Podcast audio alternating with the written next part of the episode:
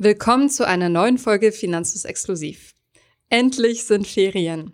Und im Urlaub wollen sich viele einfach nur zurücklehnen, sich nach getaner Arbeit ausruhen, Cocktails schlürfen und nicht dran denken, wie viel Geld das alles kostet. Jetzt kommen wir und natürlich wollen wir euch darüber aufklären, wo ihr Geld sparen könnt, beziehungsweise was Kostenfallen sind, die ihr vermeiden könnt. Wir geben euch in dieser Folge einen Überblick, damit der nächste Urlaub kein Loch in euer Konto frisst. Viel Spaß beim Zuhören.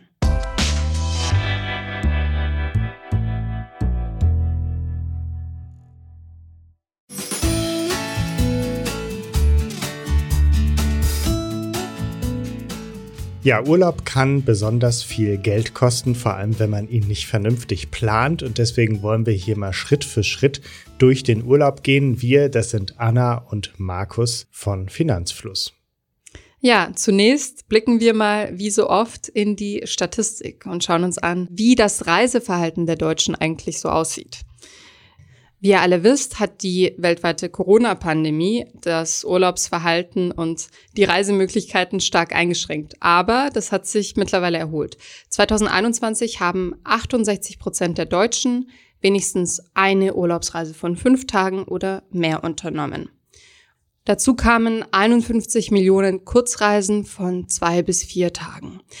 Im Durchschnitt sind Deutsche 2021 für 11,2 Tage verreist und dafür gaben sie im Schnitt 1017 Euro pro Person und pro Reise aus. Ab fünf Tagen Urlaub. Die Ausgaben sind jetzt fast wieder auf Vor-Corona-Niveau. Während der Pandemie, also während der Lockdowns, waren die Ausgaben runtergegangen. Wahrscheinlich auch, weil vermehrt Urlaub im eigenen Land oder in Nachbarländern gemacht worden ist. Markus, wie machst du eigentlich Urlaub? Entsprichst du dem Durchschnitt? Nein, ich äh, mache relativ wenig Urlaub, muss ich gestehen. Und ich äh, bin eher ein Fan von verlängerten Wochenenden und dafür öfter mal übers Jahr verteilt eine kleine Reise. Ich finde das besonders erholsam, wenn man immer wieder mal häufiger eine Auszeit hat. Und ähm, du, habe ich gehört, bringst dein eigenes Hotel immer selbst mit. ähm, ja, seit etwas mehr als einem Jahr habe ich einen Campervan und nutze den gerne auch für kleine und lange Auszeiten, fliege aber trotzdem auch jedes Jahr noch ein paar Mal in der Regel in den Urlaub. Jetzt aber zu euch. Wer jetzt den Urlaub noch nicht gebucht hat oder sich auf den Urlaub freut, sollte seine Ohren spitzen, denn wir haben ein paar sehr nützliche Tipps für euch. Wir hangeln uns eine geplante Reise entlang und beginnen natürlich logischerweise vor der Buchung. Ganz am Anfang steht erstmal die Frage, wie viel Urlaub kann ich mir eigentlich erlauben? Wie viele Urlaubstage habe ich? Wer fünf Tage die Woche arbeitet, hat in Deutschland einen Anspruch auf mindestens 20 Urlaubstage. In vielen Unternehmen sind das sogar 30. Und ähm, es kommt dabei gar nicht darauf an, ob man Vollzeit oder Teilzeit arbeitet, sondern es kommt darauf an, an wie vielen Tagen man in der Woche präsent ist bzw.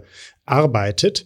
Das heißt, wer nur vier Stunden am Tag arbeitet, montags bis freitags, hat genauso viel Urlaub wie eine Person, die Vollzeit montags bis freitags arbeitet. Wir haben außerdem ein äh, hilfreiches Tool für euch. Wenn ihr euren Urlaubsanspruch ausrechnen wollt, dann könnt ihr es mit unserem Urlaubsanspruchrechner machen.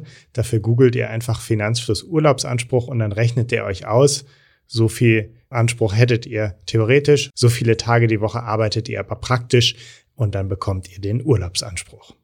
Übrigens gut zu wissen für alle, die wie Markus nicht so oft Urlaub machen, vergesst nicht, eure Urlaubstage zu nehmen. Der Arbeitgeber muss euch gesetzlich darauf hinweisen, bevor die Urlaubstage verfallen und in der Regel kann man seine Urlaubstage, also Resturlaubstage, manchmal gibt es da auch eine Begrenzung, mit ins nächste Jahr nehmen bis zum 31. März. Das ist so die Frist. Und gut zu wissen ist auch, wenn du während deines Urlaubs krank bist, was ja auch, glaube ich, oft passiert, weil der Körper sich dann irgendwie entspannt und sich die Erholung holt, die er braucht, erhältst du deinen Urlaubstag zurück, wenn du deinem Arbeitgeber einen Attest vorweisen kannst. Und der eine oder andere erhält auch Urlaubsgeld als freiwillige Sonderzahlung des Arbeitgebers. Also ich kenne das zum Beispiel von meinem Vater, der bei einem großen Automobilkonzern arbeitet. Das ist nämlich ein tarifgebundenes Unternehmen und da erhalten es immerhin 74 Prozent der Arbeitnehmer und bei solchen Arbeitnehmern, die keinen Tarifvertrag haben, sind es 36 Prozent, also auch immer noch mehr als jeder Dritte. Wenn ihr dann äh, schließlich euren Urlaub eingereicht habt, dann müsstet ihr eigentlich vorher schon damit anfangen, überhaupt zu gucken, wie ihr den Urlaub finanziert, ähm, eventuell Rücklagen gebildet haben. Ich persönlich äh, finde es immer ganz praktisch, wenn man sich bei seiner Bank oder wo man ist, einfach ein äh, weiteres Unterkonto anlegt und dann einfach einen Dauerauftrag monatlich macht und regelmäßig Geld dahin überweist und dann ähm, spart man sich übers Jahr hinweg ein ganz gutes Urlaubsbudget zusammen und kann dieses Geld dann im Urlaub sorgenfrei ausgeben, sorgenfrei verprassen und äh, muss nicht gucken, ob das Monatsgehalt noch reicht für den Urlaub. Beliebt ist auch das 50-30-20 Modell. Aufs Nettoeinkommen bezogen nimmt man 50 äh, Prozent für Fixkosten, 30 Prozent für Freizeit und Konsum und 20 Prozent werden gespart. Das heißt, wenn die 30 Prozent für Freizeit und Konsum noch ein bisschen hergeben für das Urlaubsbudget, dann sollte man das sich rechtzeitig ansparen.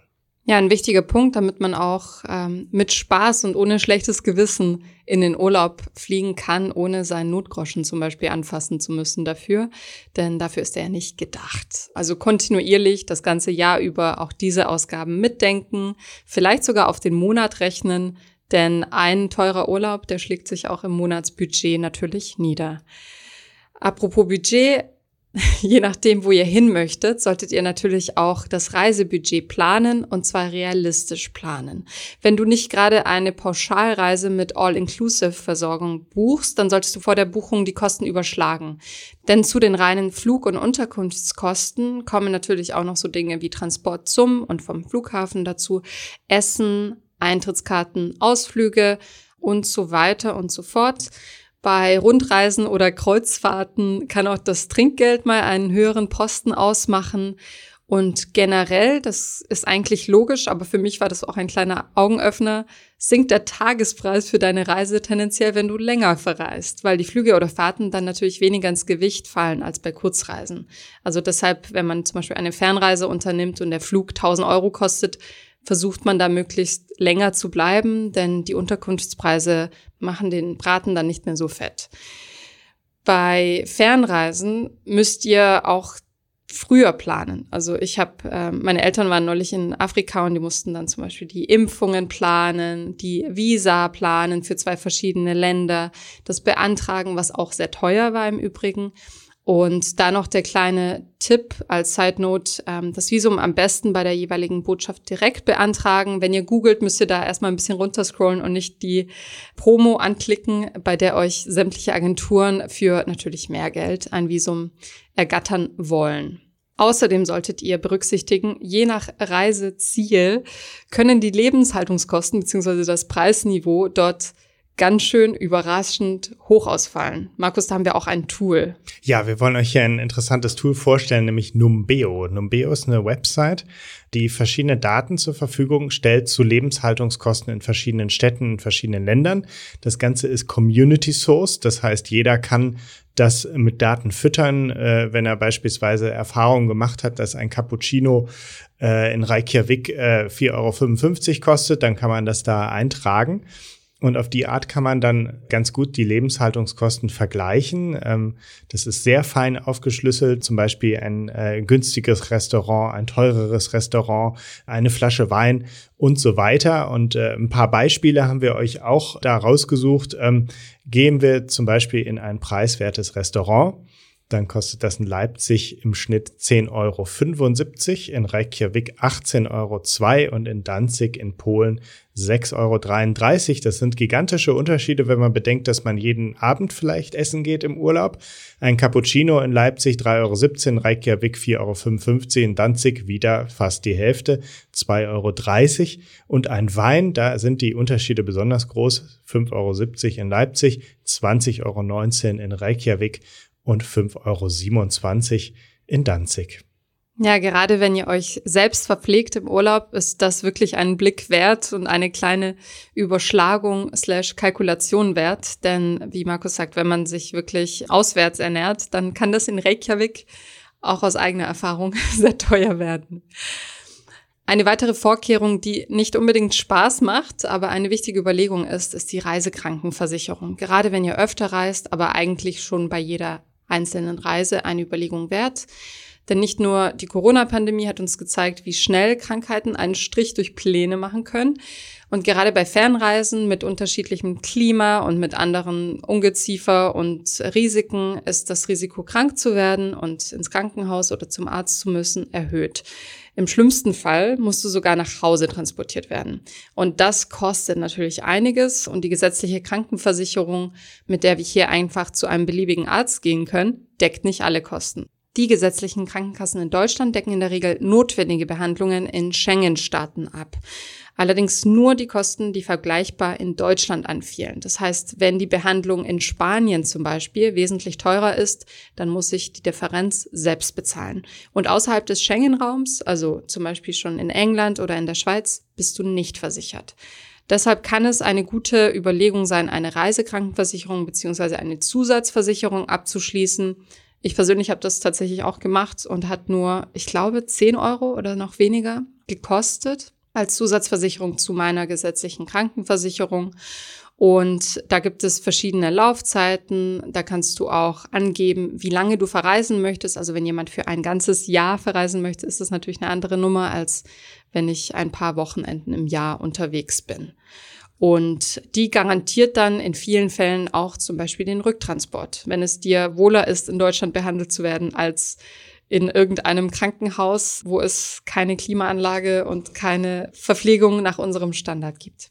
Ich muss gestehen, ich habe sowas äh, tatsächlich noch nie abgeschlossen, so eine Reiseversicherung. Das soll nicht heißen, dass sie nicht sinnvoll ist. Ich halte sie für sehr, sehr sinnvoll. Aber ich persönlich bin einfach Team weniger versichern und mehr Risiko.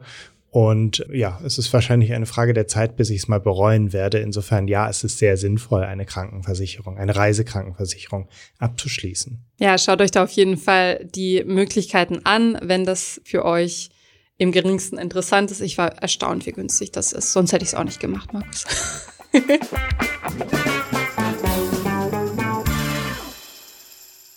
Wenn wir jetzt also gut versichert und gut informiert sind über die Kosten, die uns erwarten in dem Zielland oder in der Zielstadt, weil auch das macht ja oft einen Unterschied, dann können wir ja endlich buchen. Und auch da kann man natürlich Geld sparen.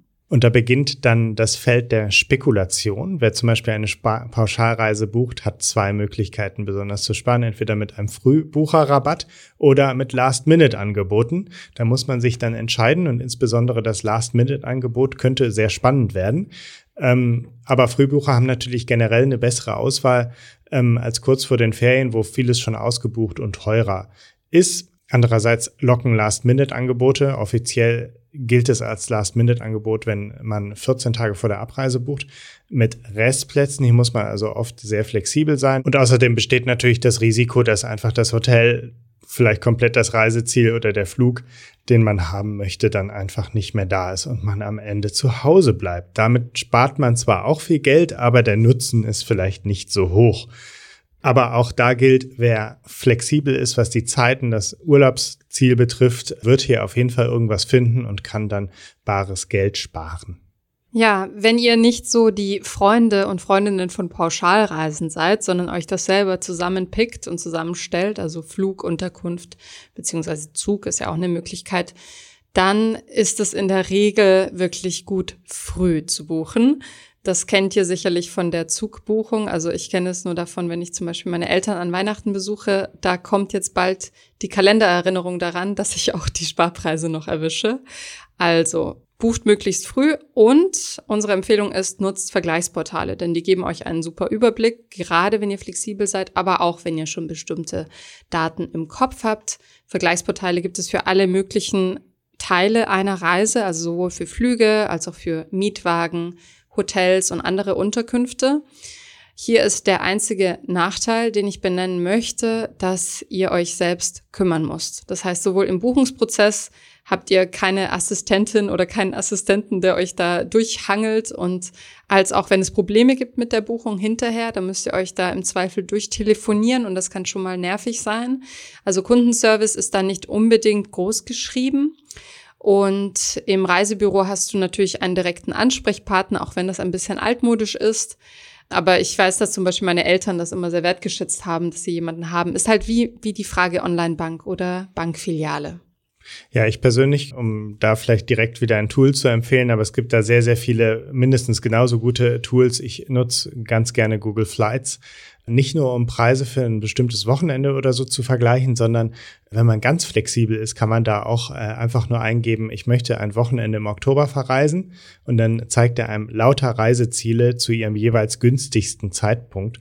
Und dann kann man sich zum Beispiel aussuchen, aha, Paris, äh, 50 Euro an dem und dem Wochenende, dann fliege ich da mal hin. Sind nicht immer die besten Flüge.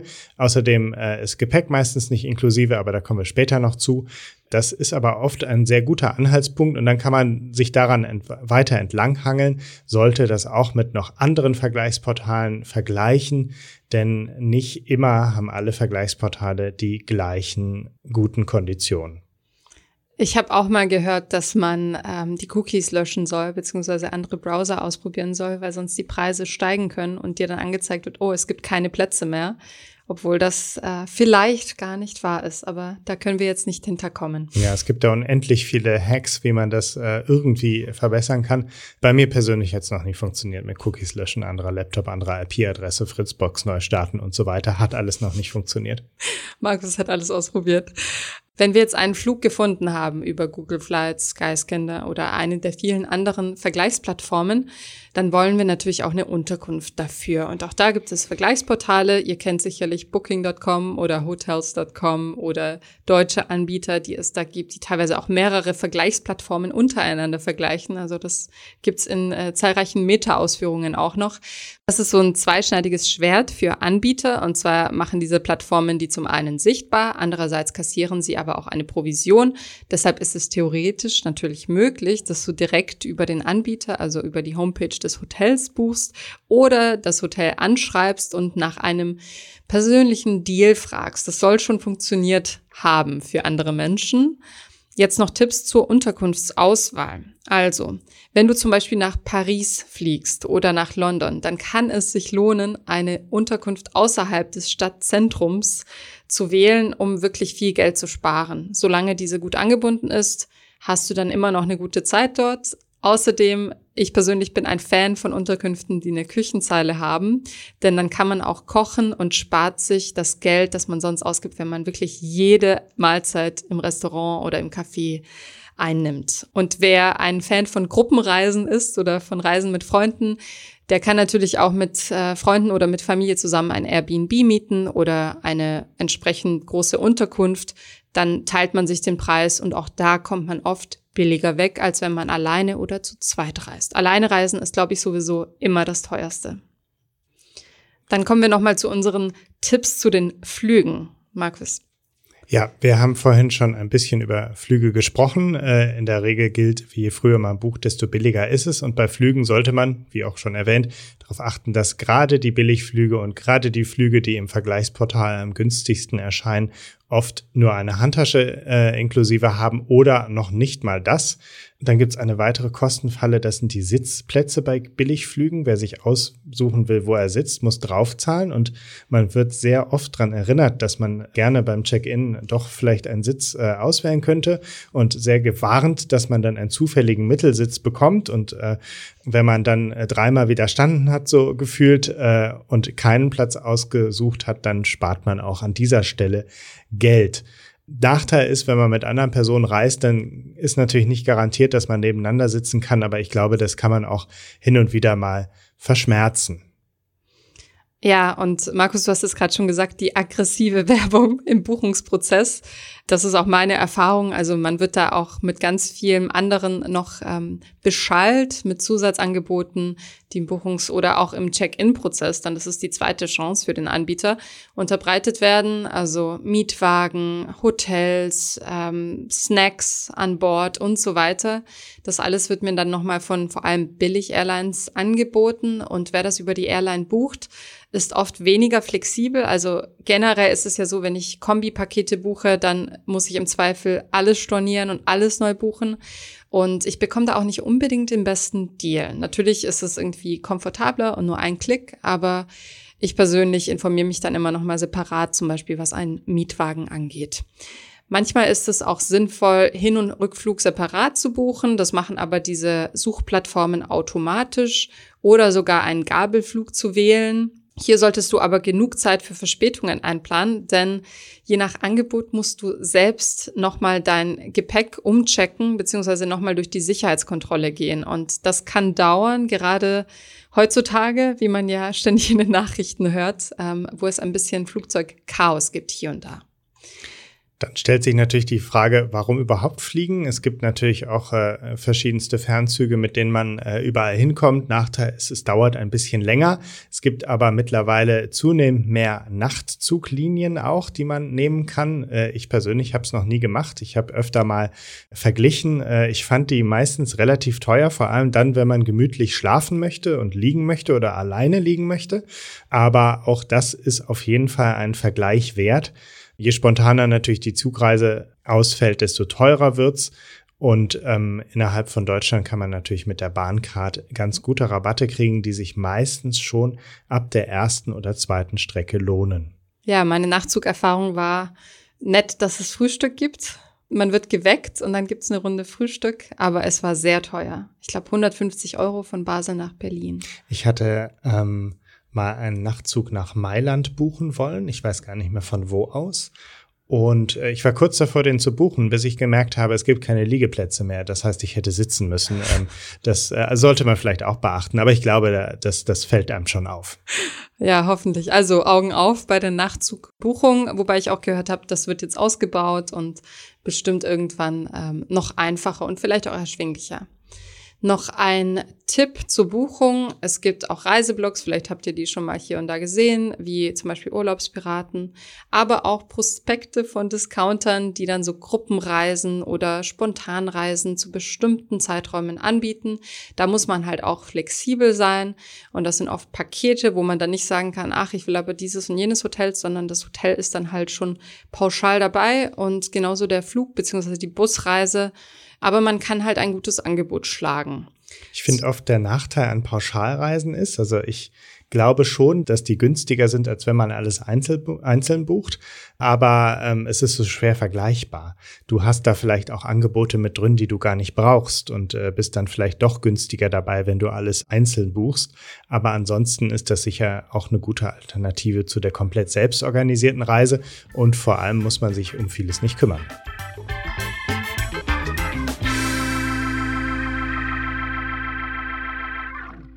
Jetzt sind wir mit dem Flugzeug irgendwo angekommen, haben eine Unterkunft, aber wir brauchen noch einen Mietwagen. Auch da Augen auf. Auch bei Mietwagen solltest du früh genug buchen. Äh, es gibt relativ viele, teilweise sehr attraktive Mietwagensuchmaschinen, die einem einen ganz guten Überblick geben. Manchmal sind das wiederum Vermittler von Vermittlern. Die Erfahrung hatte ich letztens in Italien gemacht. Worauf man vor allem achten sollte, ist eine faire Tankregelung. Kein Kilometerlimit, beziehungsweise wenn es eins gibt, dann äh, sollte man ausrechnen, wie viel man ungefähr fährt. Und meistens lohnt sich, also das ist meine Erfahrung, der Aufpreis für den gefahrenen Kilometer nicht. Also man kann das auch mal durchrechnen, wie, wenn das dann irgendwie 21 Cent pro extra Kilometer oder sowas kostet und lohnenswert ist auf jeden Fall eine Vollkaskoversicherung. Ich persönlich bin eigentlich Team äh, möglichst wenig versichert, das heißt hohe Selbstbeteiligung. Aber gerade wenn man äh, in Ländern ist, wo man vielleicht keine große Lust hat, sich mit denen rumzuschlagen, äh, jeden Kratzer nochmal durchzugehen, zu vergleichen, äh, war der jetzt da oder war der nicht, dann spart man sich natürlich auch eine Menge Stress, indem man äh, die Haftung einfach komplett ausschließt. Aber das kostet natürlich Geld. An der Stelle spart man dann kein Geld. Unbedingt muss man natürlich den Führerschein dabei haben, eine Kreditkarte, häufig eine echte Kreditkarte und keine Debitkarte mit einem ausreichenden Limit, denn da wird die Kaution meistens vorgemerkt. Und äh, dann sollte man den ganzen Schnickschnack, der einem da auch noch angeboten wird, wie ein Navi, äh, Winterreifen im Sommer oder was auch immer, als Zusatzoption möglichst nicht nehmen keiner braucht heutzutage ein Navi, denn wir haben alle ein Handy. Vielleicht nimmt man sich sogar noch einen Halter mit von zu Hause, lädt die Karten äh, bei Google Maps oder bei einer anderen App vorher runter und dann kann man damit sehr entspannt navigieren. Jetzt sprechen wir darüber, was wichtig ist, wenn du im Reiseland angekommen bist. Denn auch hier lauern versteckte Kosten und Sparpotenziale. Zunächst mal Handy und Internet. Für uns alle heutzutage ziemlich relevant. Wenn du ins Ausland fährst oder fliegst, erhältst du nach Grenzübertritt automatisch eine SMS mit den Infos deines Providers zu den geltenden Konditionen im Land. Innerhalb der EU kannst du dich freuen, denn dein mobiles Datenvolumen kannst du wie gewohnt nutzen, so du ein Datenpaket hast. Außerhalb der EU kann es schnell sehr teuer werden. Sowohl das Surfen als auch das Telefonieren und SMS schreiben. Informiere dich deshalb vorher und stelle am besten das Roaming schon vor der Reise aus. Bei längeren Reisen oder Geschäftsreisen, auf denen du viel telefonieren musst, kann es sich lohnen, einen Blick in die lokale Telekommunikationslandschaft zu werfen und zum Beispiel eine Prepaid-SIM-Karte im Reiseland zu kaufen. Also gerade wenn du remote arbeiten möchtest, ist das wirklich ein Blick wert, denn sonst kann es schnell sehr teuer werden. Außerdem kann es sein, dass dein Internet gedrosselt ist und dass du gar nicht die Verbindungen hast, die du gerne hättest. Ja, gerade wenn man äh, sich in Grenzregionen aufhält, zum Beispiel zwischen EU und Nicht-EU, äh, das passiert mir regelmäßig in den Skiferien. Wir machen häufig äh, Skiferien in der Nähe von Genf, allerdings in Frankreich, also EU, fliegen dann nach Genf, Schweiz. Und wenn man dann vorher sein Roaming nicht abgeschaltet hat, dann wird es teuer dann fährt man rüber nach Frankreich, dann schaltet man es glücklich wieder an und hat Internet. Dann passiert man aber hin und wieder doch noch mal, also wir fahren dann immer so an der schweizerischen Grenze entlang, passiert man ab und zu doch noch mal so Regionen, die dann doch wieder Schweiz sind, verbindet sich mit einem schweizerischen Funkmast und wenn man dann auch noch ein äh, Mobilfunkanbieter hat, der sagt, ähm, du kannst pauschal für fünf Euro dann äh, so viel surfen, wie du möchtest, was ja dann attraktiv sein kann, aber in dem Fall sind dann direkt fünf Euro fällig für eine Minute verbinden äh, und nicht groß surfen. Also auch da muss man aufpassen und sich vorher genau überlegen, welche Grenzen man so passiert. Also es kann teuer werden. Kommen wir zum Thema Bezahlen im Ausland. Cash oder Karte. Da habe ich eine Statistik gefunden, die mich ein bisschen schockiert, aber dann auch wiederum nicht überrascht hat. 56 Prozent der Deutschen halten Bargeld für das wichtigste Zahlungsmittel auf Reisen. Das hat eine aktuelle Mnet-Umfrage der Postbank ergeben. Dabei ist es oft gar nicht nötig, Bargeld ins Ausland mitzunehmen, zumindest nicht in großen Mengen. Und es kann natürlich ziemlich unsicher sein, wenn ihr euch vorstellt, mit 500 Euro im Geldbeutel rumzulaufen. Das würdet ihr zu Hause auch nicht unbedingt tun. Hast du schon mal mit Traveler-Checks bezahlt? Hm, das, äh, ich weiß nicht, ob das heute noch ein Ding ist, aber meine Eltern haben das früher immer gemacht, wenn wir in, äh, in Kanada oder so waren. Papierchecks? Das sind, nee, Traveler-Checks. Das sind dann so Checks, jeweils mit einem festen Nennwert. Und die kann man dann unterschreiben und dann ist er gültig. Und dann hat man anstatt ganz viel Papiergeld ganz viele Schecks im Portemonnaie und äh, bezahlt eben eben mit diesen Schecks. Es klingt auf jeden Fall sehr stilvoll, das ist halt klasse, aber ist auch ein bisschen aufwendig. Die muss man sich ja auch erstmal besorgen von der Bank. Ne? Und auch ein bisschen aus der Zeit gefallen, denn es gibt heutzutage Kreditkarten, die gibt's nicht erst seit heute, sondern schon relativ lang. Und da kommt es natürlich sehr auf die Konditionen der Kreditkarte an. Grundsätzlich, wenn man die richtige Kreditkarte hat, dann ist das ein attraktives Reisezahlungsmittel, mit dem man sehr günstig Geld abheben kann. Wir haben auf unserer Website einen Kreditkartenvergleich. Wenn ihr Google Kreditkartenvergleich Finanzfluss oder kostenlose Kreditkarte Finanzfluss, dann findet ihr da verschiedene Konditionen man muss einfach sehr darauf achten, ob es irgendwelche täglichen Limits gibt. Sehr, sehr wichtig ist es zu gucken, dass es keine Fremdwährungsgebühren gibt. Es gibt bei vielen Banken eben eine zusätzliche Gebühr, wenn man in einer fremden Währung bezahlt. Und natürlich sollte man auch darauf achten, dass man äh, für das Saldo auf der Kreditkarte, also für das negative Saldo auf der Kreditkarte keine Zinsen bezahlen muss. Es gibt sehr viele kostenlose Kreditkarten, die finanzieren sich dadurch, dass sie ähm, dir anbieten, dass du nur in Raten zurückzahlen musst. Äh, das heißt, du äh, gibst 500 Euro aus und diese 500 Euro stotterst du dann über Monate ab. Das ist oft automatisch aktiviert und dafür zahlt man horrend hohe zweistellige Zinsbeträge. Davon sollte man auf jeden Fall die Finger lassen. Also ich reise ja auch immer gerne eher mit Karten als mit Cash und bezahle dann entsprechend auch Produkte oder im Café gerne mit meiner Visakarte. Da solltet ihr auch aufpassen. Ihr könnt immer aussuchen, ob ihr in der lokalen Währung oder in eurer eigenen Währung zahlen wollt. Bitte zahlt immer in der Fremdwährung, denn so profitiert ihr vom besten Wechselkurs. Wählst du die Umrechnung in Euro aus, kann die geldausgebende Bank den Wechselkurs selbst festlegen und das kann bis zu fünf Prozent teurer sein. Außerdem fallen beim Bezahlen je nach Bank, bei der du bist, oft Gebühren an von zum Beispiel zwei Prozent. Das kann sich schon mal läppern, vor allem wenn ihr länger unterwegs seid in einem Land mit einer anderen Währung. Wenn ihr jetzt doch Cash braucht, dann müsst ihr natürlich Geld wechseln. Und auch das kann teuer werden. Vor allem, wenn ihr zu viel tauscht und das dann zurücktauschen müsst. Also das zurücktauschen müsst. Also diese Erfahrung habe ich zum Beispiel vor einigen Jahren in China gemacht. Ähm, da habe ich mir dann lieber irgendwas gekauft, weil ich ausgerechnet habe, dass ich so viel Geld verlöre, wenn ich das jetzt dort nochmal umtausche in Euro. Und wenn ihr es aber tun müsst, dann genau, rechnet vorher aus, wie viel ihr benötigt und wechselt es möglichst nicht am Flughafen, denn dort bekommt ihr in der Regel einen schlechten Kurs. Setzt lieber auf eine Bank oder Wechselstube und prüft die Wechselkurse wechselt natürlich nur bei autorisierten Händlern. Ist leichter gesagt als getan. Wenn man mal in Urlaubsstimmung ist, dann vergisst man sowas vielleicht auch gerne und wechselt am besten fern von Touristenattraktionen. Was ich meistens mache, ist, dass ich anstatt Geld zu wechseln, mehr einfach Geld am Automaten abhebe. Da bekommst du ja dann in deinem Zielland nicht Euros raus, sondern die lokale Währung.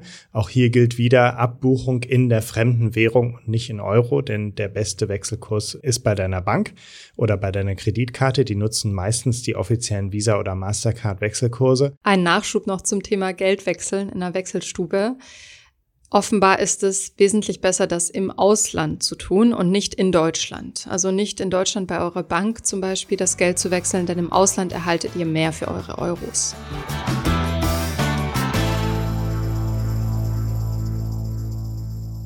Nun haben wir einen schönen Urlaub verbracht, haben auch auf die Finanzen geachtet.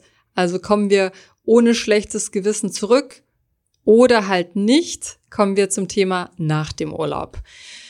Zunächst das Worst-Case-Szenario, du kannst deine Reise nicht antreten und musst stornieren.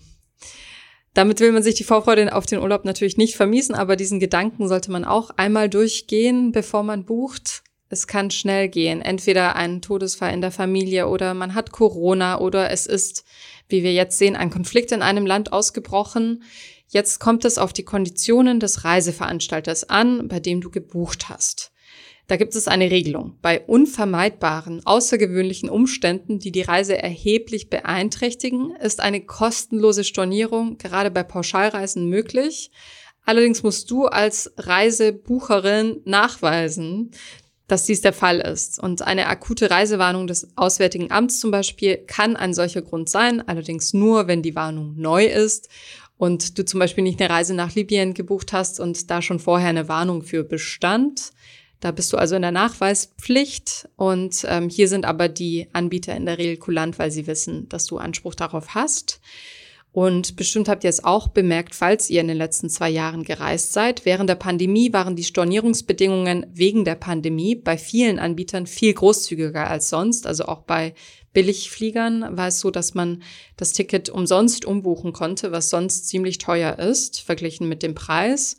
Und das hat sich aber mittlerweile vielerorts wieder geändert. Beachte auch, wenn du über eine ausländische Website buchst, dann musst du die Stornierungsbedingungen des Landes, in dem der Dienstleister sitzt, beachten, beziehungsweise bei jeder Buchung die Konditionen des Anbieters, bei dem du buchst. In vielen Fällen muss man dann aber trotzdem in den sauren Apfel beißen und Stornierungsgebühren hinnehmen, weil es sich vielleicht einfach nicht vermeiden lässt. Da sollte man dann aber auch schauen, zu welchem Zeitpunkt man seine Buchung storniert hat, beziehungsweise sie dann lieber früher als später stornieren, wenn man das zumindest beeinflussen kann. Denn in vielen Stornierungsbedingungen gibt es da eine Staffelung. Je früher man storniert, desto mehr bekommt man zurück und je später man storniert, desto weniger bekommt man zurück. Bei EasyJet beispielsweise kostet die Stornierung 45 Euro pro Flug, wenn man weniger als 45 Tage vor Abflug storniert. Das ist schon relativ lang. Vielleicht habt ihr es auch schon gesehen, bei Unterkünften vor allem kann man oft eine etwas teurere Option wählen, die man dann aber dafür stornieren kann. Also mir ist es diese 10 Euro mehr zum Beispiel oft wert, wenn ich denke, ah, ich bin mir nicht 100% sicher, dass ich diese Reise auch antreten werde, gerade wenn ich zum Beispiel was vorreserviere.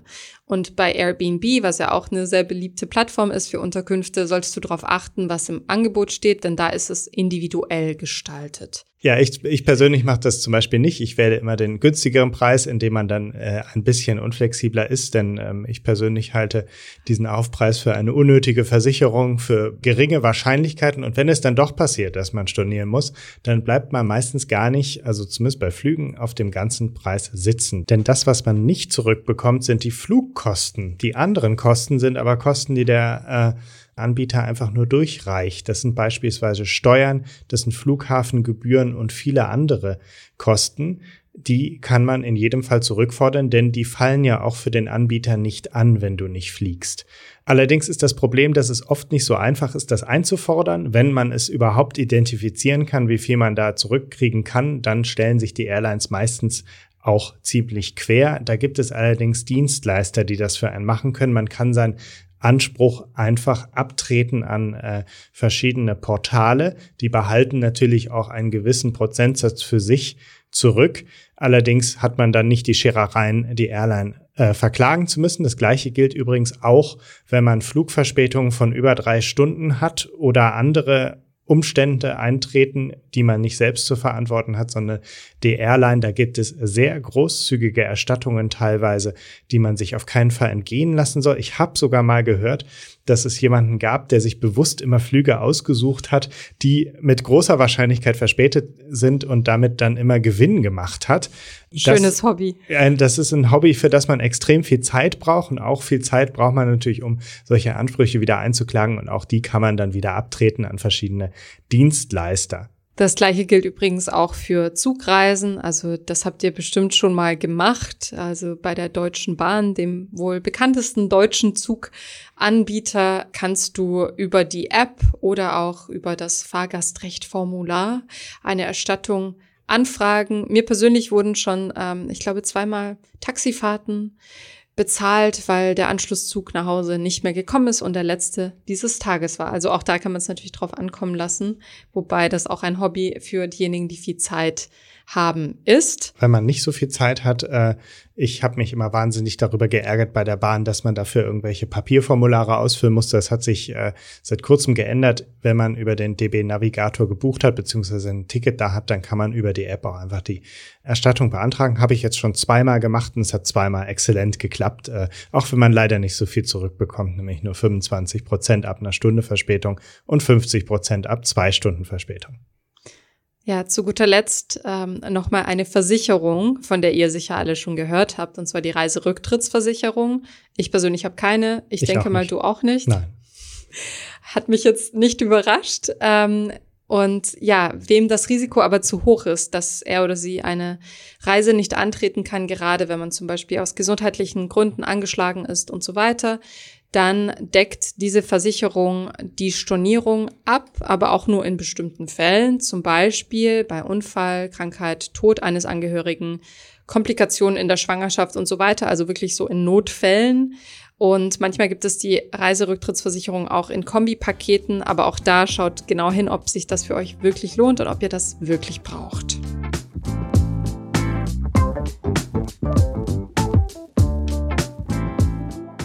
Was haben wir gelernt? Ich habe gelernt, dass man sich online über die Lebenshaltungskosten im Zielland äh, informieren sollte, um eine Vorstellung schon mal zu bekommen, wie viel kostet es überhaupt da, den Alltag zu bestreiten, damit man nicht überrascht wird, wenn ein Stück Pizza 20 Euro kostet, umgerechnet. Außerdem, dass sich Frühbuchen meistens lohnt. Das gilt sowohl für Flug und Zug als auch für Unterkünfte und Mietwagen. Da gibt es allerlei Tools und wenn ihr besonders flexibel seid, dann werft einfach mal die Destinationsvorschläge an für einen bestimmten Zeitraum und schaut, wohin es euch verschlagen kann. Und ich ganz persönlich habe gelernt, dass Reisekrankenversicherungen relativ günstig sein können und ich sowas vielleicht in Zukunft auch mal abschließen würde, auch wenn ich bisher an der Stelle gerne gegeizt habe. Wir hoffen, wir haben euch gute Tipps mitgegeben, sowohl was äh, den Zeitraum vor der Buchung als auch vor Ort im Reiseland angeht, wo ihr sparen und die Augen aufhalten könnt und ähm, dass ihr damit entspannter reisen könnt und vielleicht auch mit einem finanziellen Puffer wieder aus der Reise rauskommen könnt, dank dieser Tipps. Zu guter Letzt, all diese Tipps sollen euch helfen, clever durch Buchung und Urlaub zu kommen, aber der Urlaub ist natürlich auch da, um sich mal was zu gönnen und um nicht zu streng mit sich und seinem Portemonnaie zu sein. Gönnt euch also den extra Cocktail oder den Eisbecher mit Sahne und habt einen schönen Urlaub. Und sparen kann man ja dann wieder im Alltag zu Hause. Also, einen schönen Urlaub euch.